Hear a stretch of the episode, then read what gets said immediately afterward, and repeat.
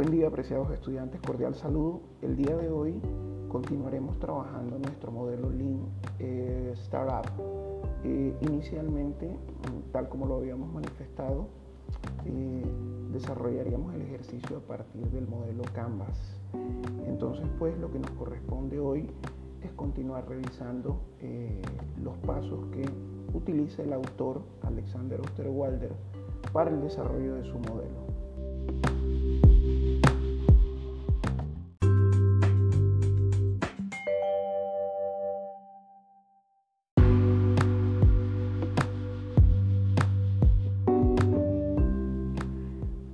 En sentido, eh, lo que plantea Osterwalder es inicialmente eh, reconocer que el modelo Canvas requiere dos herramientas de direccionamiento estratégico. La primera, eh, el desarrollo de una DOFA dinámica o DOFA estratégica en donde se cruzan los elementos positivos y negativos tanto internos como externos. Hacemos referencia pues a los elementos positivos internos que son nuestras fortalezas, elementos que poseemos, que son eh, propios de nuestra eh, organización o modelo pensado. De la misma manera podremos entender o interpretar los factores o situaciones negativas que se tienen al interior eh, de los modelos. Allí estamos hablando de elementos como por ejemplo si usted posee o no músculo financiero, posee o no infraestructura tecnológica, posee o no recursos eh, o sabe hacer el producto, servicio o proceso que pretende comercializar. En ese sentido, eh, esos factores eh, definitivamente tienen que estar claramente orientados desde la realidad. Es decir, es un diagnóstico de lo que somos, bien sea como modelo de negocio que existe o como proyecto que se está desarrollando. En lo que corresponde a los factores externos están eh, las oportunidades y las amenazas.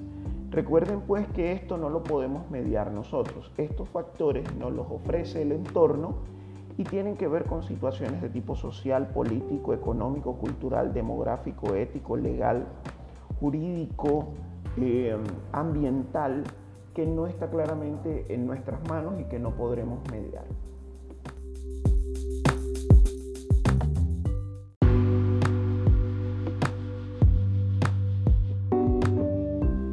Ahora bien, en lo que corresponde a la segunda herramienta de direccionamiento estratégico, em, tenemos que hacer referencia que es una herramienta eh, utilizada, creada y diseñada por em, Michael Porter, y por eso toma su nombre. Eh, las cinco fuerzas de la competitividad de Michael Porter se constituyen como herramienta de visión diagnóstica del entorno.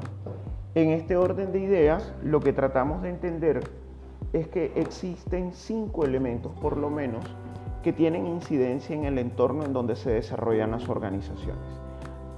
Esas cinco fuerzas obedecen inicialmente a la fuerza que generan em, todas las organizaciones que están en el sector o industria a la cual usted pretende pertenecer. Asimismo, em, se, debe analizar eh, el poder de negociación que poseen los clientes o compradores potenciales de los productos, servicios o procesos que usted está desarrollando. De la misma manera, eh, tendrá que entender o interpretar cuáles son eh, los proveedores de su producto, servicio o proceso. En la medida en que dicho producto, servicio o proceso tenga mayor nivel de sofisticación, usted tendrá que restarle de alguna manera el poder de negociación a ese proveedor. Es decir, en la medida en que su producto tenga mayor nivel de sofisticación o su servicio, eh, pues usted tendrá, le restará a su, a su comprador o a su proveedor el poder de negociación. La cuarta fuerza corresponde a los productos o servicios sustitutos. Y es que ante la posibilidad de no poder adquirir el producto por parte de su cliente, pues él buscará algún producto o servicio sustituto que le permita suplir su necesidad, anhelo, deseo o visión futura. De la misma manera, tendrá que interpretar que van a existir, al igual que usted, nuevos competidores en el sector o industria que desean entrar. Ellos tienen barreras, barreras de acceso.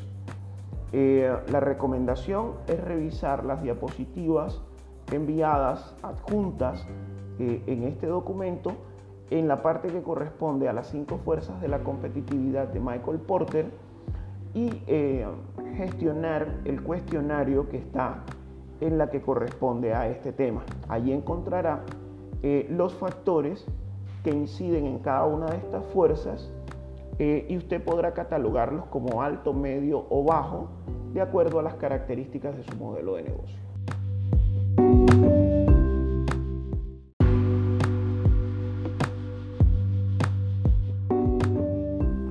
Una vez desarrolladas las dos herramientas de direccionamiento estratégico, usted podrá pasar al modelo Canvas. El modelo Canvas es un lienzo que tiene nueve cuadrantes eh, que corresponden inicialmente a la propuesta de valor, posteriormente al segmento de mercado, luego al canal que corresponde eh, la distribución o comercialización del producto, servicio o proceso. Eh, el cuarto cuadrante corresponde a las relaciones que se pueden generar con los clientes. El quinto cuadrante corresponde a las fuentes de ingreso que se generan a partir de la comercialización eh, de su producto, servicio o proceso. Eso corresponde a la parte derecha de nuestro modelo Canvas. La parte izquierda tiene que ver con las herramientas que corresponden eh, adquirir para activar la propuesta de valor, es decir, eh, maquinarias, equipos, muebles, enseres, equipos de oficina y demás. Pero también tendrá que alistar sus actividades claves. Recuerde que dentro de las actividades claves no solamente están las de mercadeo, administración y producción.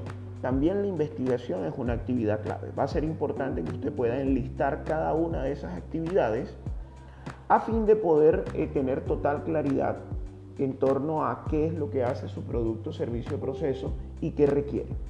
El octavo cuadrante eh, corresponde a los socios o aliados claves. Son personas u organizaciones que de alguna manera ayudan a desarrollar el proceso de la organización y el último cuadrante corresponde a la estructura de costos, es decir, en lo que hay que invertir para que el modelo de negocio salga adelante. Por favor, remítase eh, al modelo Canvas que está en su presentación.